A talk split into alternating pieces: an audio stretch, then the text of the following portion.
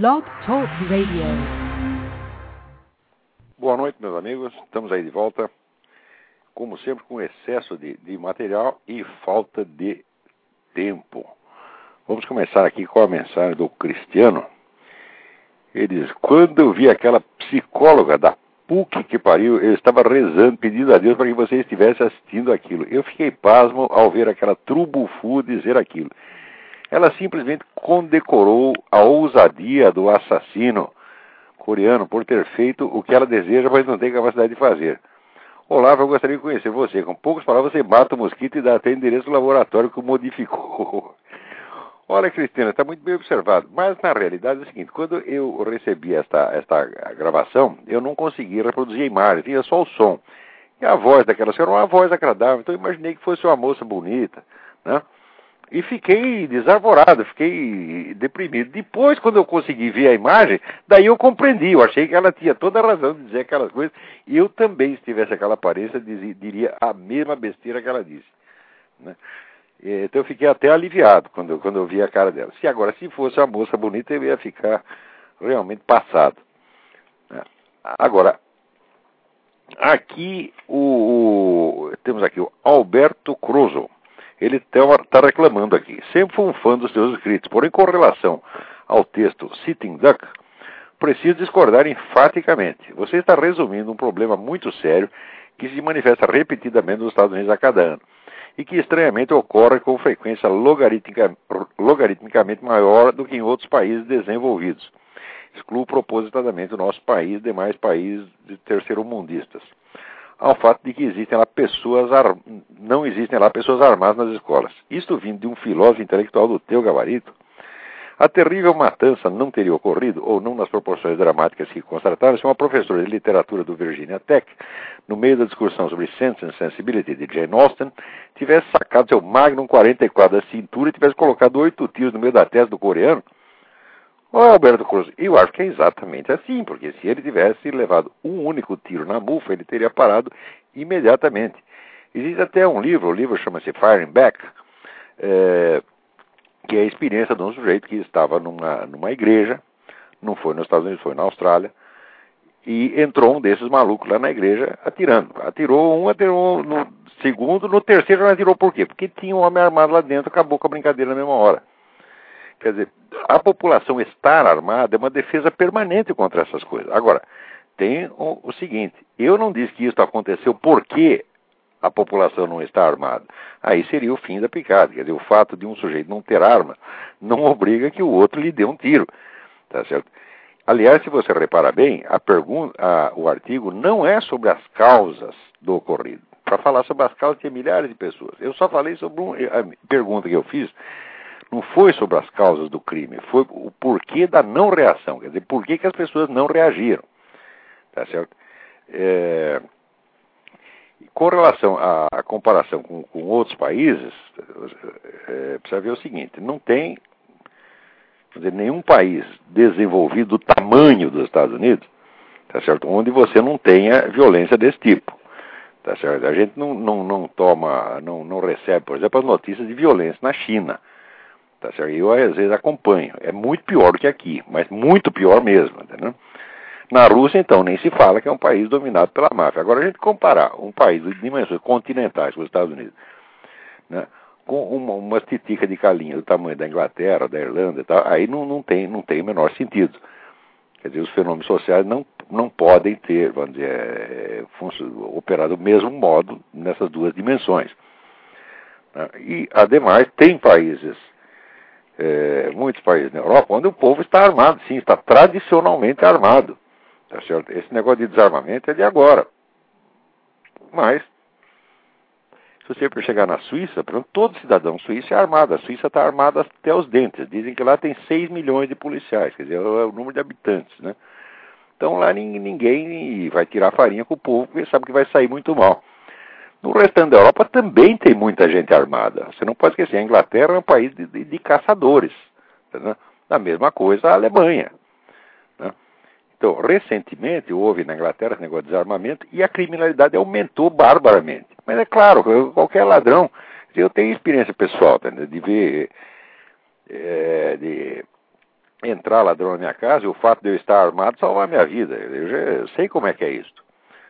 Agora, é claro que eu não estou explicando as, a ação do, do, criminoso coreano pela simples, pelo simples fato de os outros das vítimas estarem sem armas. Não, eu expliquei, eu estou tentando explicar, vamos dizer, a, primeiro o fato de, de, de eles ficarem inermes, de não poderem reagir de maneira alguma.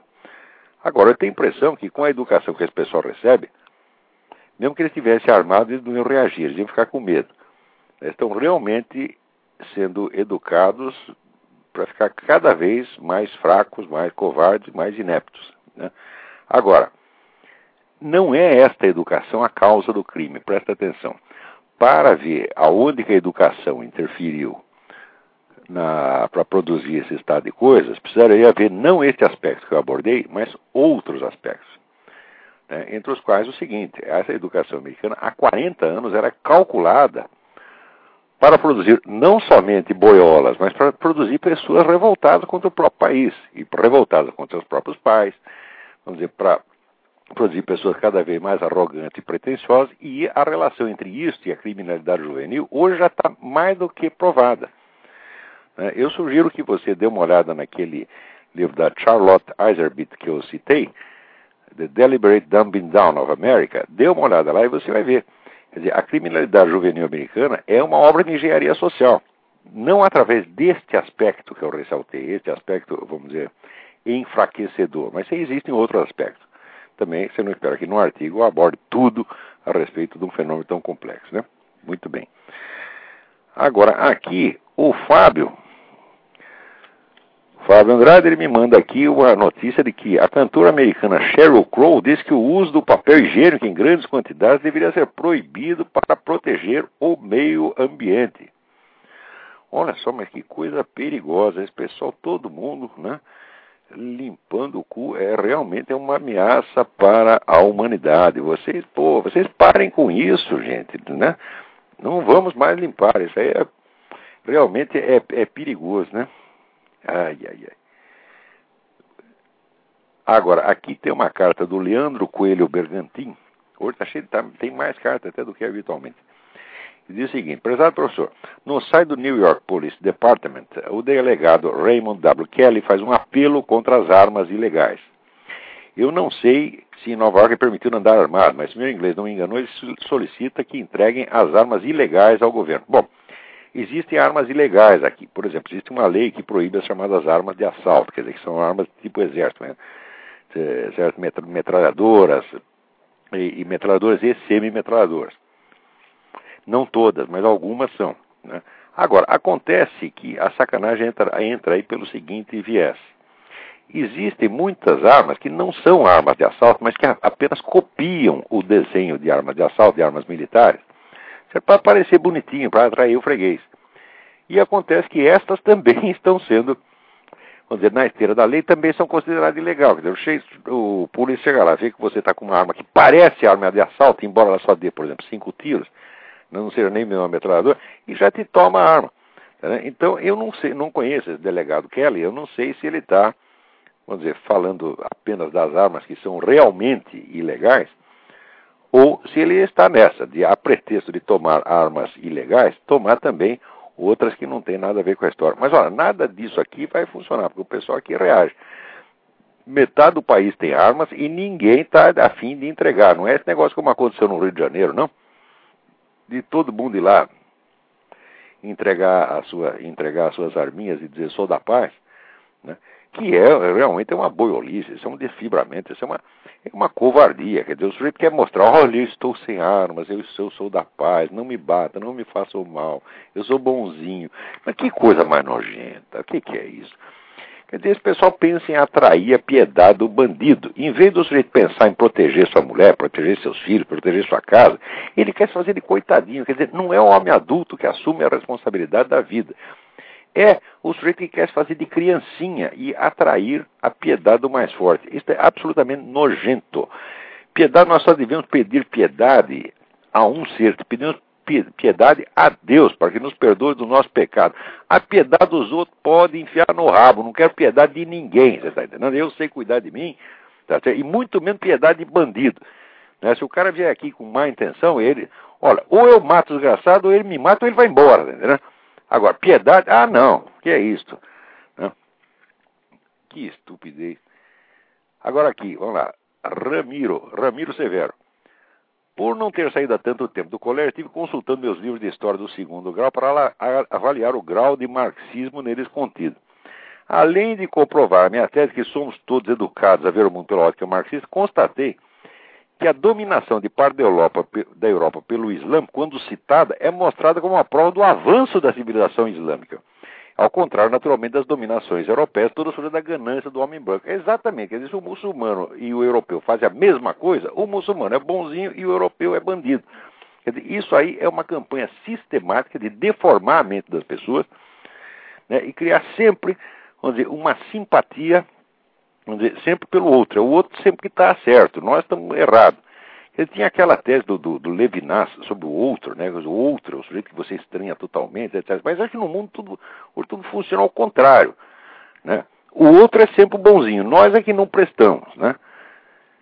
E, por exemplo, nessa coisa da, da escravidão, se você pegar o livro do, do Alberto Costa e Silva, Alberto Costa é um grande historiador brasileiro, que produziu uh, um livro A Espada e a Lança. Ele produziu dois, dois livros, dois ou três livros sobre a história da escravidão, um dos mais uma das obras mais completas que existe. E ele mostra ali que a escravidão islâmica não foi brincadeira. Eles pegaram mais de 5 milhões de pessoas na Europa, numa época em que a população era muito menor do que era depois, vamos dizer, no século XVIII ou XIX, quando, tinha, quando chegou ao auge o, o comércio de, de, de, de escravos. Mais ainda, nós sabemos que, em geral, vamos dizer, o, o europeu não era o aprisionador. O europeu não fazia incursões dentro da África para aprisionar escravos. Ele simplesmente comprava dos muçulmanos que estavam vendendo ali no porto. E entre esses muçulmanos, tinha pelo menos uns 20% de negros.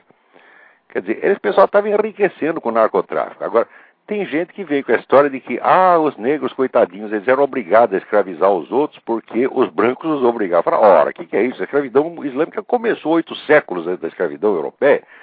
Quer dizer, quando o primeiro português baixou lá na, na África, é claro que ele, ele, não baixou lá com boas intenções, porque a fonte Albuquerque já foi, foi baixando, a, contornando ali a África e já, já ia disparando canhão. Tá certo? Ele parava, encostava ali o navio 100, 100 metros do porto e já disparava um canhão. Daí descia, mandava cortar 200 narizes e daí chamava, o pessoal dizia, ah, agora vamos dialogar. Né? Então, é, quer dizer, não era brincadeira também, esse português não era fluxo, um fluxo era muito violento.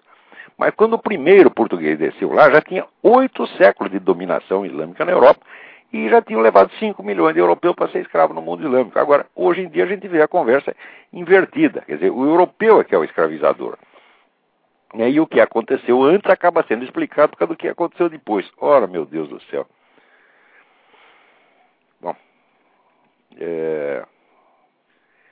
vamos lá. Parece que tem alguém aí esperando para falar. Vamos lá, não vou deixar esperando mais não. Alô? Alô, Olavo? Sim. Ah, oi, aqui é o Davi Carvalho de, de Belo Horizonte. Oi, tudo bem? Tudo bem. Aqui, é, eu vi que o senhor comentou aí é, a carta do menino sobre é, ensino de história no Brasil. Uhum. É o seguinte, antigamente eu tinha a pretensão de é, é, orientar pessoas sobre fatos históricos, mas especialmente jovens, mas eu vi que aí eu ia acabar fazendo com que os meninos tomassem pau em qualquer vestibular do país. Então eu desisti, sabe?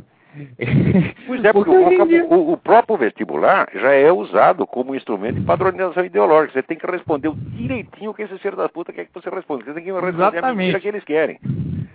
Aí eu fiquei realmente muito sentido assim, não, não posso ensinar isso pro menino porque ele vai tomar pau no vestibular, não tem jeito. É, se você ensina, por exemplo, isso que nós estamos falando agora, se você mencionar, vamos dizer, este fato histórico, vamos dizer, imenso da escravidão islâmica na Europa, né, você toma pau só pelo fato de você saber isso. Quer dizer, você é obrigado a ser ignorante. Ignorante que nem os caras querem que você seja. Quer dizer, esse, esse pessoal da universidade está moldando os outros a, ima a, a imagem semelhante à sua própria ignorância. Então, quer dizer, ignorância obrigatória. Isso é um crime monstruoso. Quer dizer, a universidade brasileira, o ensino brasileiro todinho é apenas crime organizado. E agora vem esse governo com essa palhaçada desse montão de recursos, de dinheiro, como é, eu não sei como é que chama esse plano, é plano de PAC, PAC, PAC educacional, né? É o PAC da educação. Né? E isso tudo é uma palhaçada. Esse negócio de investimento em educação. Olha, educa... É, para melhorar a educação no Brasil, a coisa é muito simples. Primeiro, você tem que formar a elite intelectual. Tá certo? Você não vai conseguir educar um país assim em menos de uma geração. Então você tem que formar uma elite para que ela tenha um efeito irradiante. Você tem que formar primeiro os professores, para depois você formar os alunos. Tá certo? E não é formar um montão de professores de uma vez. Não, você tem que formar os melhores com o nível mais alto que você possa. Um país se começa assim, você formando uma elite intelectual no mais alto plano que você possa. E daí a coisa vai, vai espalhando para o restante da população e vai impregnando naturalmente. Você nem precisa de botar muito dinheiro, não. Porque quem quer educação vai atrás dela. Tá certo? Nunca, nunca faltou quem quisesse, quem quisesse educação. E quem conseguisse reunir os recursos para isso. Você viu a universidade medieval, foi criada por quê? Foi criada por algum governo? Não, foi criada pelos alunos. Eram pessoas que se reuniam e se cotizavam, e quando não tinha dinheiro, pedia para as outras pessoas davam. Aliás, aqui na América, até hoje, tá certo? dinheiro para educação, todo mundo dá. Qualquer sujeito milionário, você chega lá e diz, olha aqui, fundei uma escola, não sei do que, para precisar de dinheiro. O sujeito assina o cheque te dá. Agora, no Brasil não é todo mundo mão de vaca. É mão de vaca porque ele não, não quer dar o dinheiro, ele quer que o governo roube o dinheiro dele. Né? Assim como a esmola. Você pede a esmola, ah, me dá dois reais aí para tomar uma pinga.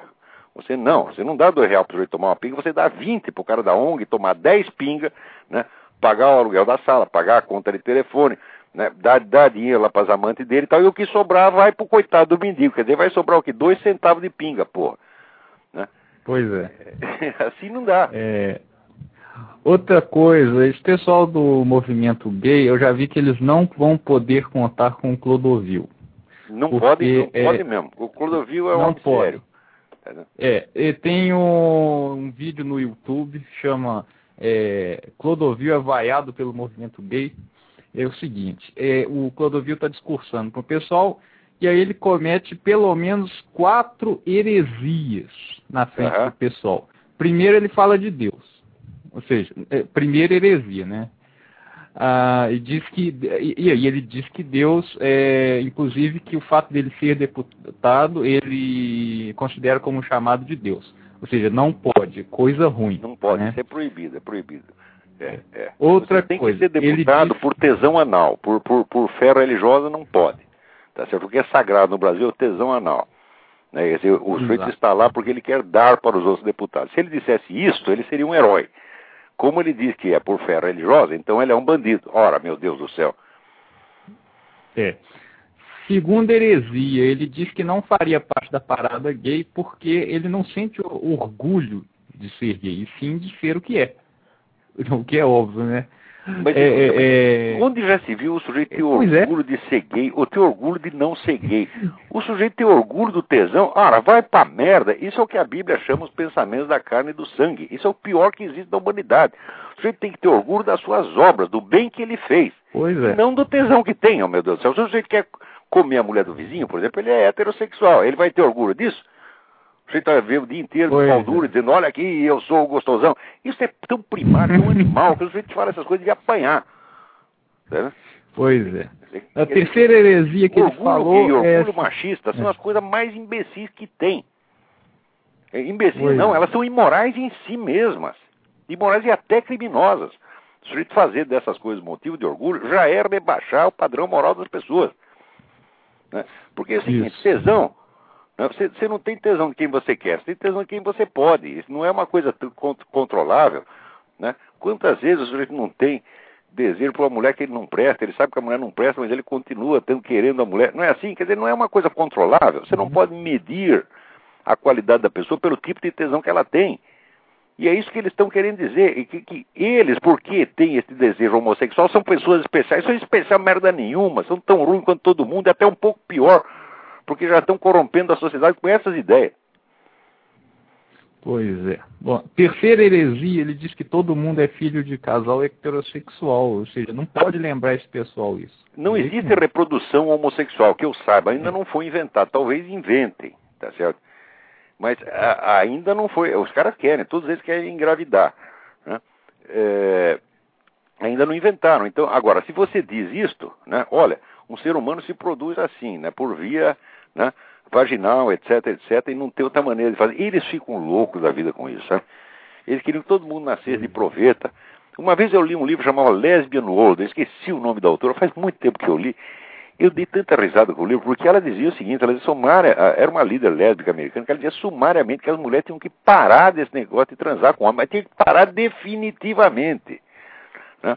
Quer dizer, o que, que, é isso? É a velha heresia dos cátaros e albigenses. Eles querem parar a reprodução humana. E o sexo só pode uhum. ser o sexo lúdico, ele não pode ter finalidade reprodutiva. Quer dizer, é uma coisa tão antinatural, tão idiota, né? que, na verdade, os cátaros só continuaram existindo porque eles não cumpriam seus próprios mandamentos. Senão já teria acabado a primeira geração de cátaros, não tem a segunda, né? Pois é. E, finalmente, a quarta heresia que ele falou é que ele, por exemplo, preferiria um, é, um Leonardo da Vinci a um travesti de rua. Ih, rapaz, foi a conta. Ah, ele acha que os o pessoal acha que os travestis de rua são todas pessoas nobres. Quer dizer, eles nunca passaram por essas avenidas de São Paulo, onde tem travestis em massa praticando assalto e atacando as pessoas. Tem, inclusive, um, um, um, colega meu que foi assaltado, a mão armada por dois. Esse, felizmente, ele estava armado e pôde se defender. Senão estaria morto. Quer dizer, agora vão dizer que esse pessoal oh, é, é, é, tudo bonzinho, são cidadãos da mais alta categoria. O que, que, é isto, porra? Quer dizer, agora pelo fato do negro ser um travesti, ele vai ter que ser ter uma, uma situação, uh, um status especial na sociedade, ele é intocável. Ora, que vão a merda, pô. E o pessoal está cada vez mais presunçoso e bobo, sabe? O que estão precisando, vamos dizer, é, é, é, levar umas verdades na cara, como o Clodovil está dizendo. Tá, E a gente não tem. Esse, olha, aí tem negócio, ah, tem que respeitar a opinião ali. Eu falo, não, peraí, em primeiro lugar você tem que respeitar a verdade. Se você sabe que 2 mais 2 é 4, você não pode respeitar igualmente esta ideia e a ideia do sujeito que diz que é 5. Tá certo? Na próprio ensinamento da Igreja Católica, esse negócio que chama respeito humano. Você, por respeito humano, muitas vezes você desrespeita a Deus, desrespeita a verdade. Então, primeiro a verdade. Por exemplo, se eu respeito a sua opinião, quer dizer o seguinte: nós vamos, é porque eu não tenho certeza da minha, então nós trocamos opiniões, trocamos ideias, para ver se descobrimos a verdade. Na hora que descobrimos, nós dois temos que ceder diante dela. Agora, hoje o pessoal pega as suas opiniões e a santifica. A opinião dele está muito acima da verdade. Ah, eu acho que 2 mais 2 é 4,3. E isso é tão bom quanto você dizer que não é. Ora, o que, que, é isso, pois? Pessoal, é isso. Eles não, uh, isso é de uma prepotência, onde é que coloca a vontade do indivíduo, a preferência dele, o gosto dele, acima da verdade, acima da existência dos outros seres humanos. É cada um desses desgraçados pensa, minha vontade é lei, o meu tesão é sagrado, né? e assim por diante. Quer dizer, como é que nós podemos conviver com gente assim, porra? O que, que é isto, porra? Olha, homossexual, viado sempre existiu e nunca encheram o saco quanto estão enchendo agora. Ao longo da história, teve inumeráveis sujeitos viados que eram boa gente, que fizeram grandes contribuições. Acabou de falar do Leonardo da Vinci, deu nada da Vinci, deu para quem todo mundo que tinha em volta. E, no entanto, quanta coisa boa o homem não fez. E não ficou enchendo o saco por causa disso. Agora vê esses João Ninguém, esses Zé Mané, que só porque é viado acha que é um cara especial e tem direito a isso, mais aquilo. Que coisa que Leonardo da Vinci jamais teve, nem pensou em ter, porque não era idiota. Pois é. Agora, esse aí eu tô com o Clodovil no abro. De vez em quando ele ah? fala umas besteiras também, mas ninguém é perfeito. Ah, não, cara. É. Aqui, ó, última coisa. Eu percebi que todo sábado na Ilustrada tem um tal de Antônio Cícero. E pelo que ele escreveu semana retrasada, eu já vi que toda semana ele vai falar mal de religião. Porque, assim, é obrigatório. Essa semana. Ele não entende isso... merda nenhuma de religião, é. pô. Ele. Olha, se eu, se eu. Olha, eu tô aqui lendo um livro, eu tô aqui lendo Karl Jaspers, A Fé Filosófica e a Revelação. Se eu der esse livro na mão do Antônio Cícero, ele quando chegar na página 15, ele tem congestão cerebral.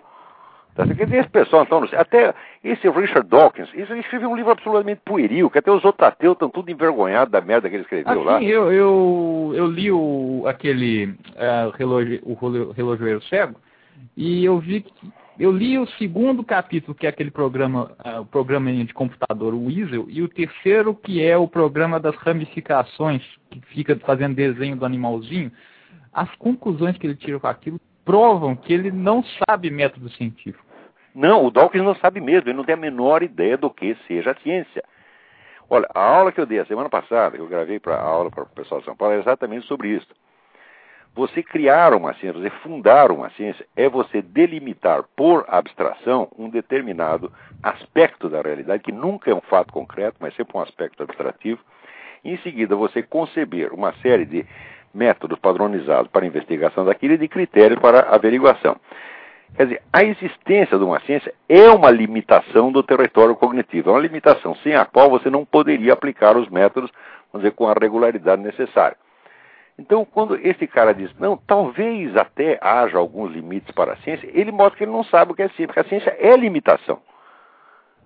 Esse é um, o Dawkins é um idiota perfeito, esse Daniel Dennett é um cabeça de toicinho, esse Sam Harris é outro cretino, e os discípulos e admiradores deles são muito piores.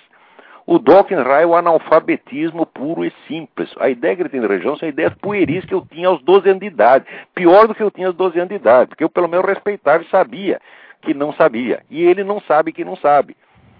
Quer dizer, ele não, eu, eu... começa a fazer gozação, por exemplo, as provas que que São Tomás de Aquino oferece da, da, de Deus por, por analogia da natureza, etc, etc. São Tomás de Aquino jamais ofereceu uma prova disso aí.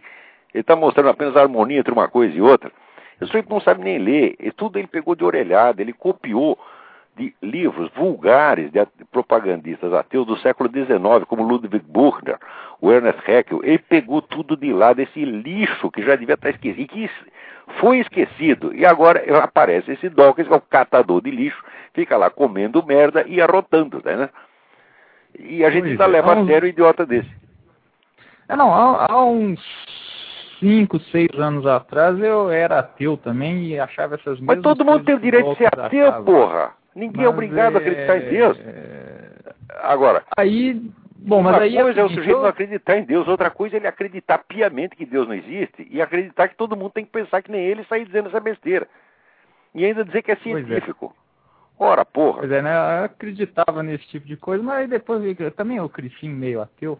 Ah, o ateísmo é, é... o ateísmo é uma atitude espontânea, ele não pode ser pregado. Você não pode criar, vamos dizer, um sistema ateístico, porque você teria que partir da prova de que Deus não existe. Essa prova é impossível. Você pode oferecer uma prova da existência, a prova da inexistência. Se você estudar um piquinho de lógica, ele vai ver que isso é impossível. Então o ateísmo é uma atitude humana e é uma experiência humana pela qual todos nós podemos passar. Ou o ateísmo ou o agnosticismo, que seria, vamos dizer, a indiferença ao problema da existência de Deus. Todos nós podemos passar por isso, é uma experiência humana. Agora, o sujeito sair pregando isso aí já mostra, só pelo fato de fazer isso, já mostra que é uma besta quadrada. Pois é. Bom, Agora, ah, não sei por que, que temos que respeitar essa pessoa. O cara não respeita nada, não respeita a Virgem Maria, não respeita Jesus Cristo, não respeita milênios de civilização. E eu vou respeitar um bosta desse? Ó, o que, que é isso, porra? É. Bom, é, finalmente a, a, a grande é, é, argumento do Antônio Cícero foi o seguinte: é, ele diz o seguinte, a tese de Ivan Karamazov, ah, se Deus existe, tudo é permitido. Então todo mundo se já Deus não existe, tudo é permitido. Pois é. E ele, ele falou o seguinte, não, mas veja, por exemplo, pega o exemplo de Deus mandando Abraão matar o próprio filho e parando a mão dele com um anjo.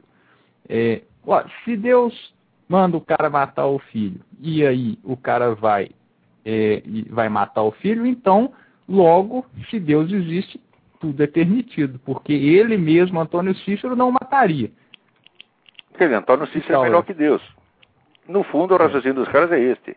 O Deus da Bíblia era violento, cruel. Eu sou bonzinho, eu sou um exemplo para a humanidade.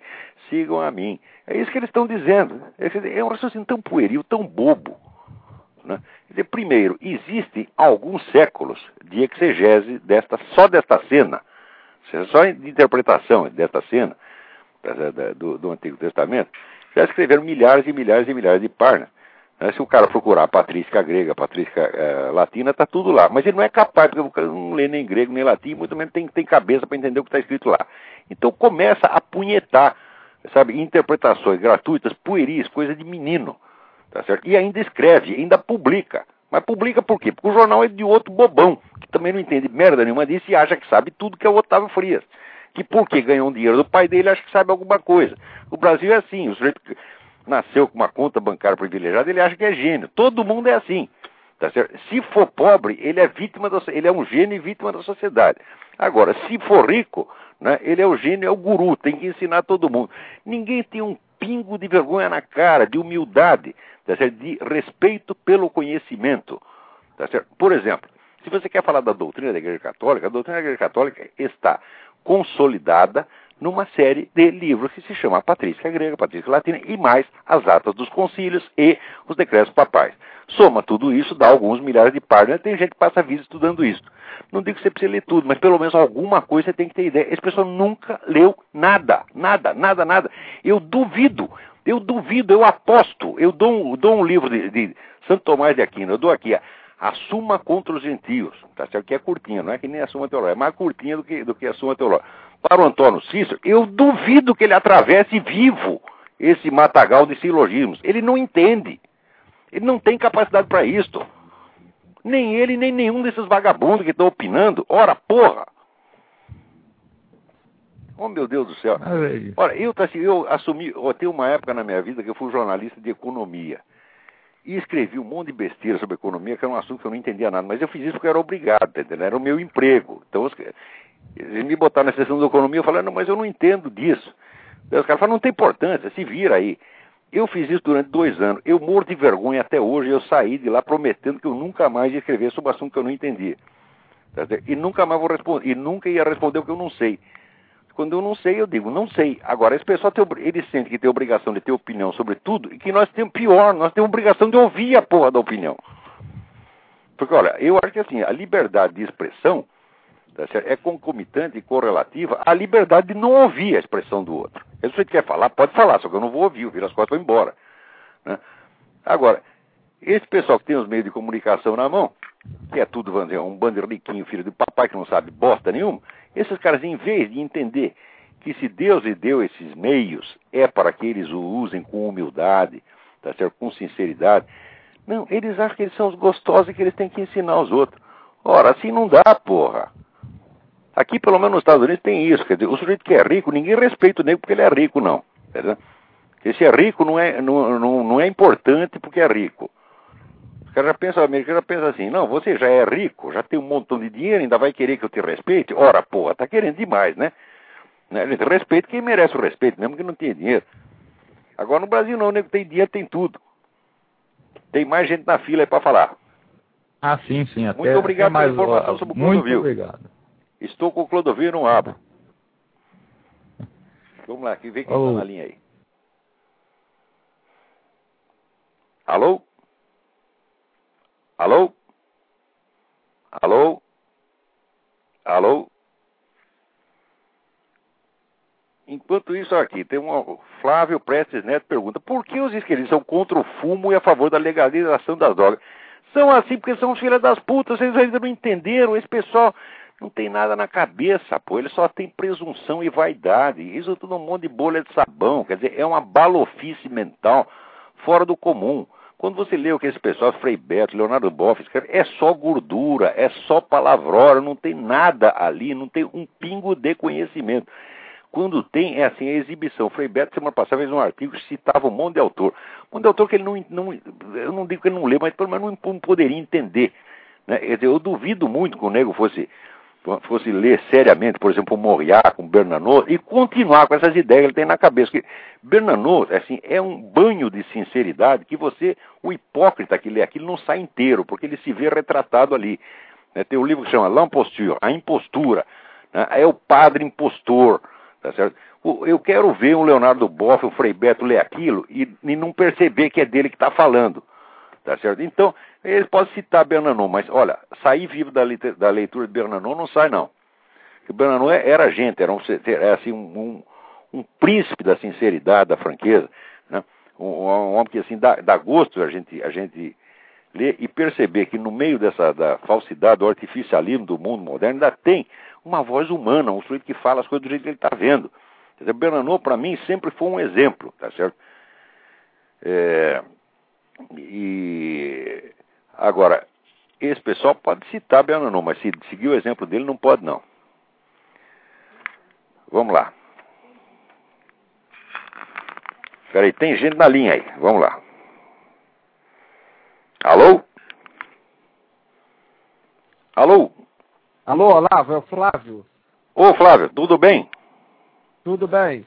é, é o seguinte, é, você está falando a respeito de leitura, essas coisas, é a respeito do, dos evangelhos apócrifos. O, é, existe alguma verdade, ou é tudo ficção, tudo... Não, existe centenas de evangelhos apócrifos, tá certo? E, vamos dizer, quando a igreja selecionou como evangelhos canônicos esses quatro, é porque eles concordavam entre si em todos os detalhes. Eles concordavam entre si e concordavam com os depoimentos orais dizer, dos, dos, primeiros padres, do, do, do, da sucessão apostólica. Então a igreja selecionou esses quatro porque não havia dúvida com relação a eles. Os outros, ele não sabe de onde veio, e tem coisas que foram escritas 200, 300, 400 anos depois. Que nesse negócio Evangelho de Judas, dizer, o sujeito que apresenta esse Evangelho de Judas como um documento a respeito das origens do cristianismo já é um charlatão por definição, porque ele mesmo disse que foi escrito 200 anos depois. Tá certo? É 200 anos depois, foi totalmente inventado. Tá certo? Agora, o, dizer, nos, nos evangelhos, nos quatro evangelhos, você tem diretamente o depoimento ou daquilo que as pessoas viram ou daquilo que ouviram da testemunha imediata. Tá certo? Então, esse é inteiramente confiável. Agora, o resto pode ter alguma curiosidade histórica, mas eles nada dizem sobre o cristianismo, eles dizem apenas sobre si mesmos. Tá certo? Um mentiroso, quando fala, ele não está falando sobre a realidade, ele está expressando a, a, pessoa dele. Então, essas, essas, coisas como o Evangelho de Judas é isso. A gente não fica sabendo nada sobre o cristianismo, fica sabendo sobre o que o idiota do autor pensava. Agora, o sujeito que se dedica a isso e que apresenta como se fosse um grande documento, uma coisa importante que pode virar do avesso a nossa concepção do cristianismo, é um charlatão em toda a linha. Tá certo? É como esse negócio do túmulo, de, túmulo o famoso túmulo de Jesus. Né? Quer dizer, o arqueólogo que descobriu lá o buraco disse: Isso aqui não é túmulo de Jesus, coisa isso nenhuma. Mas daí chega um cara de Hollywood cheio de dinheiro e faz um, um filme dizendo que é. Quer dizer, e ainda dizendo que é científico. Pô, no, olha, o lugar desse pessoal tinha que ser na cadeia ou no hospício, porque isso aí é charlatanismo, isso é exploração da boa-fé popular. Eu, olha, eu acho e o mesmo você redigisse um documento a respeito da Revolução Francesa, né? Como se você tivesse, né? É como se eu me apresentasse como testemunho ocular da Revolução Francesa, mais ou menos isto. Como tem muitos anos, né? Mil, sei lá, no caso é, do cristianismo, né? Dois mil anos. Aí parece que é pouquinho, né? 100, 200 anos, né? Parece que Agora, no né? século XX, existe, ah, vamos dizer, a, a, a, a indústria de, de falsificação histórica no século XX é uma coisa absolutamente monstruosa. Agora, presta atenção. No meio profissional dos estudiosos, todo mundo sabe distinguir o que é e o que não é. Por exemplo, não existe um único historiador profissional que não sabe, por exemplo, aquilo que a gente estava falando no começo do programa, que os muçulmanos começaram a escravizar europeus oito séculos dos europeus chegar na África. Todo historiador profissional sabe disso. Agora eles ficam quietos. Porque, ou porque tem medo, ou porque acha que não faz parte das obrigações do acadêmico ele sair enfrentando movimentos sociais. Digo, ora, mas quando o movimento social oferece dinheiro para essa gente mentir, eles mentem. Agora, dizer a verdade e ficar impopular perante esses vagabundos, ninguém quer. Quer dizer, o problema é esse, bicho. Tem, há um excesso de filha da puta por quilômetro quadrado. Tá, E está uma, uma falta de gente séria, de gente honesta. Porque nesse, nesse mundo aqui as pessoas só querem o seguinte, ou é, é a permissividade total, quer dizer, que aquele negócio do, do PT, do, que, que falou aquele, aquele ator, até esqueci o nome dele, ele não, nós temos que sujar as mãos. Né? Uma diz que não é para limpar o cu, o outro diz que tem que sujar as mãos, e está todo mundo achando isso maravilhoso. Ou então tem que ser santinho. Daí eles ficam cobrando dos outros a santidade total. Quer dizer, se você comete um errinho, eles te condenam e dizem que você é hipócrita. Né? Então, o que eles não admitem, vamos dizer, é a simples moralidade humana, de você ter a sinceridade, ter aquele mínimo de honestidade. Você não precisa ser santo, não. Tá certo? Mas este mínimo eles não aceitam. Quer dizer, eles só admitem duas hipóteses. Ou tem que ser o santo total, tão santo que não existe, mais santo que Jesus Cristo, ou então pode ser tão, tão sem vergonha quanto eles mesmo. Quem é que não vê que isso é loucura, porra? Tudo quanto é morbidamente exagerado, tudo, quanto é desproporcional, é loucura. Eu não entendo por que, que continuam prestando atenção nesses, no que esses caras dizem, entendeu? Olha, existe uma resposta que é a resposta infalível para tudo. Essa resposta diz assim: vai tomar no cu. Isso é a resposta que a maior parte das ideias em circulação merece. Né? E olha que já é muita coisa. Olha, vai tomar no cu. São quatro palavras. Dizer quatro palavras em resposta a um sujeito desse já é excesso de caridade.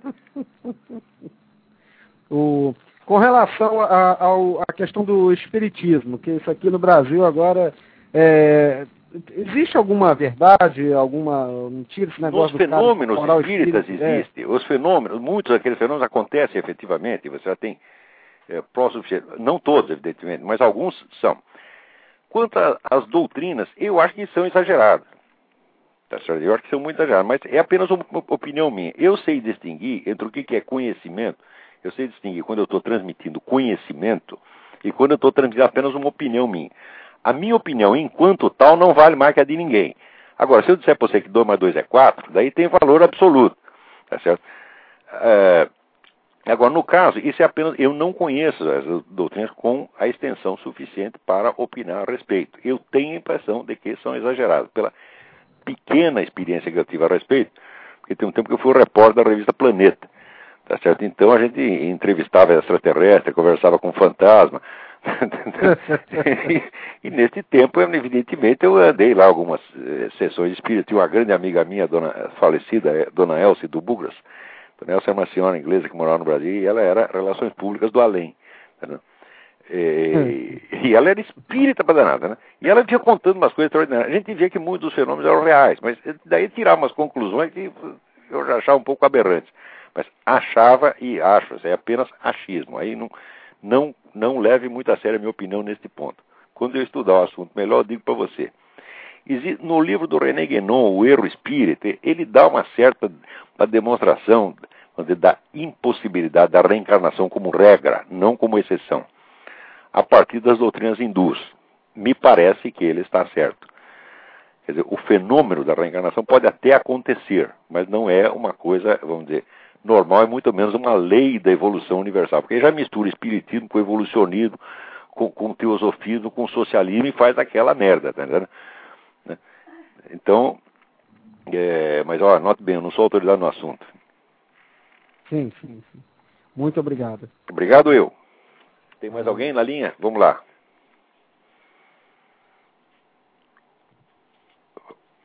Alô? Alô?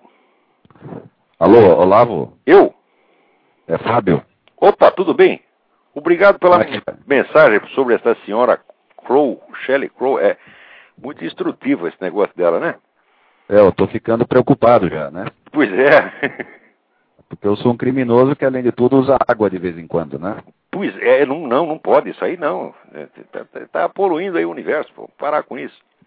Eu conheci, ah, no Rio de Janeiro tinha um guru, né? Desses gurus meio ecológico, meio naturista que ele dizia que quando o cidadão está espiritualmente equilibrado, o cocô dele é puro e imaculado, então não tem que limpar mesmo. Quer dizer, se o sujeito tem que limpar, é porque ele está espiritualmente desequilibrado. Olha, não estou brincando, o sujeito dizia isto. Bom, e eu ouvi, ouvi tudo sem uma reação. Você não acreditaria dizer, a minha circunspecção verdadeiramente britânica. Eu ouvi tudo aquilo sem dar um sorriso. Eu fui rir lá na esquina. na hora fiquei quietinho. Mas, então, eu estava lendo um. Tinha bastante perguntas, mas tem uma que é bem curiosa.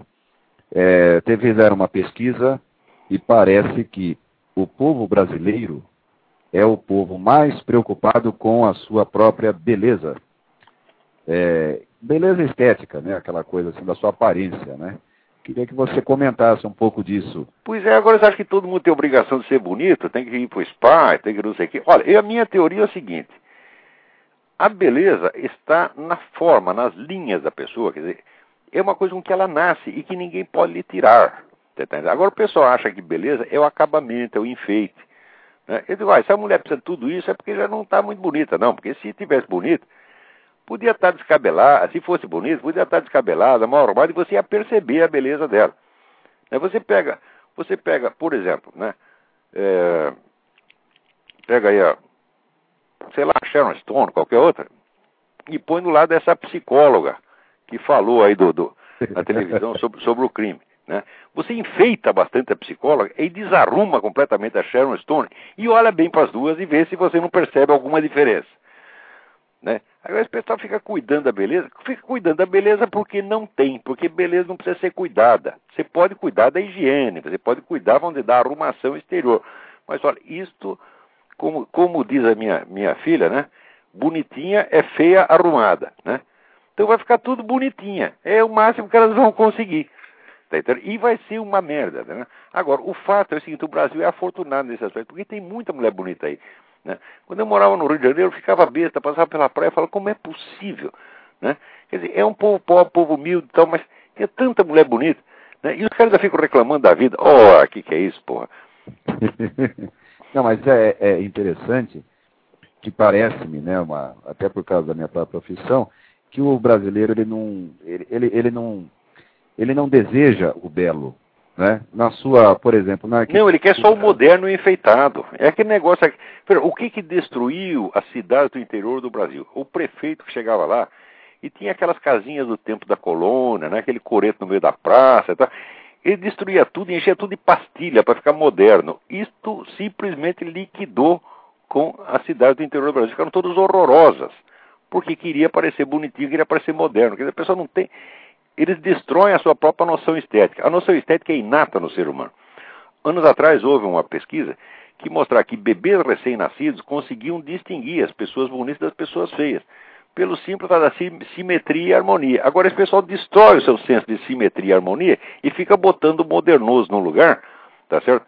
E, e daí por isso começa a ir pro spa e não sei o quê. Oh, meu Deus do céu.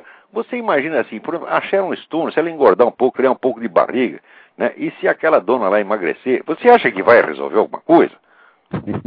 Ora, porra, não ter feiura não tem conserto, minha, é só nascendo de novo.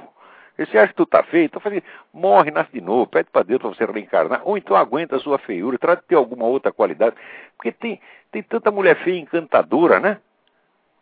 Tem tanta é. tão simpática, tão gracinha, tal, que você esquece que a mulher é feia, pô. Ora, que, que há? E vou sair eu dando lição de beleza por aí? O que, que é isso? Porra, eu nunca precisei de beleza coisíssima nenhuma, porra. Mas é, é, parece que hoje, né, eu vejo pela. A, a, bom, nas próprias pessoas, no relacionamento social e profissional. E se o fulano for um pouco desarranjado, layout um pouco ruim, né? E, e gordo principalmente, é quase que uma doença. Mas eles é. acham isso, mas tem, pô, tem tanta gordinha bonita, meu Deus do céu. Hã? O meu filho casou com uma, eu tenho tanto orgulho daquela menina, ele era aquela gordinha maravilhosa, né? né? É, é, que coisa, que eles confundem gordura com feiura. Ah, meu Deus do céu, porque não sabe mais o que é beleza mesmo. Quer dizer, na busca pela. Pelo... Eles confundem beleza com saúde, saúde com juventude, né? Juventude com ah. moda. É uma confusão mental muito grande. Agora temos que hum. voltar ao princípio, quer dizer, a percepção natural e imediata e instintiva da beleza. Todos nós nascemos com isso. Isso é um dom maravilhoso de Deus, nós não podemos perder. Tá certo? Eu, graças a Deus, eu nasci com isso em dose tripla. Eu era hipersensível à beleza e à feiura. Eu, quando via pessoas feias, eu ficava, eu era criança, eu ficava triste, eu ficava deprimido. E se chegar uma pessoa bonita, eu imediatamente me animava, começava a pular, a contar história, né? E até hoje eu sou mais ou menos assim. Olha, tiver gente feia, não manda aqui não, entendeu? só, não, só, adianta, é... não adianta dizer que vai passar no spa primeiro, porque no spa vai ficar pior ainda, porque é feiura enfeitada. Não adianta, né? Não adianta. Mudando não tem, de. Não tem Mudando de. Oi? Não, tem, você vê, agora uma coisa que eu reparo aqui nos Estados Unidos, por exemplo, até os anos 50 e 60, eles sabiam escolher as atrizes e atores pela verdadeira beleza. Tinha cada tipo, assim, pareciam deusas. Né? É. E os é. caras pareciam uns tipos angélicos, superiores, né? De uhum. repente, isso é um, um, bando de mulher medíocre, feiosa, né? Querendo parecer bonita. É uma coisa muito feia isso aí, pô. Por quê? É porque os feios têm inveja dos bonitos. Eu nunca tive inveja de gente bonita. Eu aprecio, eu gosto, eu gosto de ter gente bonita em volta. Homens e mulheres, eu gosto que tenha, seja todo mundo bonito. Né? Se for feio, a gente tolera. Né? Trata de esquecer, mas eu não vejo por que ter inveja e querer, né? Eu vou querer agora impor o meu padrão, vou dizer, não, eu tenho que aceitar o meu padrão acima, eu tenho que ser mais bonito do que o Alain Delon, uh, aqueles atores dos anos 50, Alain Delon, Robert Taylor, né? Uh, William Holden, eram uns caras bonitos pra caramba. Né? Vou querer eu concorrer com os caras, vou ficar com inveja fazendo uma cuba pra eles ficarem feios. Que porra é essa? é, mas é interessante. Mudando de assunto, o Brasil vive agora uma uma parece que uma limpeza aí no judiciário por conta dessa do jogo do quê? Alô? Acho que saiu do ar. Não, não saiu, não. Estou aqui ainda. Então continue, porque eu não, tava, não entendi o que você estava fazendo. Por conta então, do quê? A Polícia Federal tem feito algumas operações e colocado muita gente na cadeia, uhum. principalmente do judiciário, né? A impressão que se tem é que é, existe uma eficiência na justiça, na polícia, enfim. O dia que eles prenderem alguém da Farc, eu acredito nisso. Porque o que eles estão fazendo é eliminar a concorrência para a Farc. O nosso governo é o office boy das Farc. A Farc ele amansa, deixa todo mundo em liberdade e fica prendendo os concorrentes, aqueles pequenos quadrilheiros, aquelas né, narcotraficantes antigos, está pondo tudo na cadeia. Né? Eles e os juízes que eles compraram, o delegado que eles compraram, e o que está fazendo? Está abrindo o terreno para a Farc entrar e dominar tudo. Quer dizer, então não, não, aparentemente está melhorando, não está melhorando, quer dizer... Está piorando muito, muito, muito, porque eu prefiro que tenha 10 quadrilhas pequenas do que ter uma monopolizando tudo, porque essa uma vai ter, além de ter o dinheiro, vai ter um poder político extraordinário, porque está sob a proteção do nosso governo. O nosso governo tem acordo assinado com a Farc no Foro de São Paulo, acordo de proteção mútua, acordo de solidariedade mútua. A Farc já é o maior fornecedor de cocaína no Brasil e ainda não quer ter nem concorrente pequeno, quer mandar em tudo. E o nosso governo serve para isto. E ao fazer isto, ainda se faz, vamos dizer, de moralista, diz que está, como é que diz, limpando o terreno. Ele está limpando que nem essa dona aí, essa dona Crow aí da fazenda. Está tá limpando uma conversa. Quer dizer que agora, quer dizer, está acabando com a concorrência. O governo está fazendo exatamente isso. Claro, claro. Está abrindo o território para a FARC. Então a prisão. prender um cara da FARC e mantiver na cadeia, porque às vezes um delegado não sabe qual é a ordem de cima, e por engano ele prende o nego da FARC, tá entendendo? Daí ah. logo se agita aquela petezada toda, ah, como é que nós vamos soltar o cara, vamos fazer um manifesto e vamos seguir. Já pôr o cara na rua no dia seguinte, porra. Agora, se Sim. prender o cara lá, traficante lá do Espírito Santo, de São Tomé das Letras, da puta que eu pariu, ah, esse fica na cadeia. E tudo isso Quer é uma dizer, palhaçada. Essa prisão de bicheiros, que parece ser uma moralização, na verdade. É o contrário, é. é o contrário. É simplesmente eliminação de concorrência. Olha, este de fato é o governo mais ladrão que tem. E eu quero fazer uma nota de rodapé. Qualquer palavra que eu tenha dito outrora a favor do senhor Roberto Mangabeira Unger fica cancelada e sem efeito. Eu disse besteira. Tá Esse homem não fez, né? Tá? Você não presta, porque o sujeito que, vai pedir desculpa ao Lula, dizer, ele vai se humilhar em troca de um carguinho no governo que ele mesmo chamou de corrupto. Tá? Seu Mangabeira, se eu encontrar o senhor, só não lhe dou a cuspida no olho, porque o senhor usa óculos e não vou acertar o seu olho. Mas é o que o senhor merece. E o mais interessante, ele suprimiu do site dele todos os artigos onde ele pedia o impeachment do Lula. Pois é, isso aí não tem vergonha na cara mesmo. Isso aí, é, esse cara é assim, para não se falar mais dele, esquecer. Olha, eu li alguma coisa do Mangabeira Unga. Não existe uma linha de análise da realidade. O Mangabeira, ele não é um cientista, ele é um profeta e um forjador de mundos. Ele só tem um projeto do mundo melhor. Tá eu acho que o mundo melhor, eu acho que o mundo seria muito melhor se não tivesse tanta gente tentando melhorá-lo. Sobretudo os Mangabeiras Unger. Se o Mangabeira ficar quieto, o mundo vai melhorar instantaneamente. Tá certo? Eu já assim, já me comprometi assim, a não falar de assuntos que eu não estudei, não encher o saco de ninguém. E, mais ainda, qualquer escrito meu de juventude, tá certo? Usem para fazer aquilo que a dona Sally Crow diz que não é para fazer. Só serve para isto, porque eu também escrevi besteira quando jovem só escreve besteira, tá certo? Então, eu, graças a Deus, eu não publiquei nenhum livro, é só artigo, jornal, essa coisa toda. Eu poupei à humanidade os meus livros de juventude. Tá Agora, o seu Mangabeira Unga devia poupar a humanidade de todas e quaisquer palavras que saiam do cérebro maligno dele. Faça um apelo ao seu Mangabeira Unga. Cale a boca, cale a boca, fique quieto. Saia de campo, vai cuidar da sua vida. Mind your own business, como dizem os americanos. Vai cuidar da sua vida. Tá certo? Porque da nossa, o senhor já viu o que, que o senhor é capaz de fazer. Quer dizer, o senhor vende a sua opinião para um cargo no governo. O senhor não tem vergonha. Peraí, tem é, mais eu... na fila aí. Ué, tudo bem, Olavo. Até mais então. Obrigado pela participação e... e um abraço. Até a semana que vem. Até a semana que vem. Alô? Alô? Alô? Alô? Sim, quem está aí? Quem está na linha? Alexandre. Tudo Alexandre bem, Alexandre? tudo ótimo.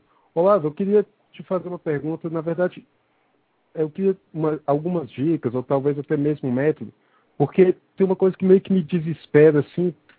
Se eu quero pesquisar alguma coisa, é uma dificuldade tremenda você encontrar informação do que realmente marcou o debate, do que realmente fez diferença, do que, do que realmente é importante e do que é lixo. Mas, Porque, olha, por exemplo, isso que você está dizendo, você... Uhum. habilitar a pessoa a procurar a informação e obter a informação correta, isso é a essência da educação e isso é o que não existe no Brasil. Dizer, o que existe aí é um modo de seguir, você alimentar as pessoas com informações irrelevantes ou falsas. Né? E, quer dizer, é, a, a noção de história que eles dão é assim, se compõe de ou de fatos que não aconteceram de maneira alguma ou de fatos que não têm importância nenhuma. Isso é a educação que eles dão. Agora, quando você precisa da coisa substantiva mesmo, você não encontra. Você tem toda a razão de se queixar.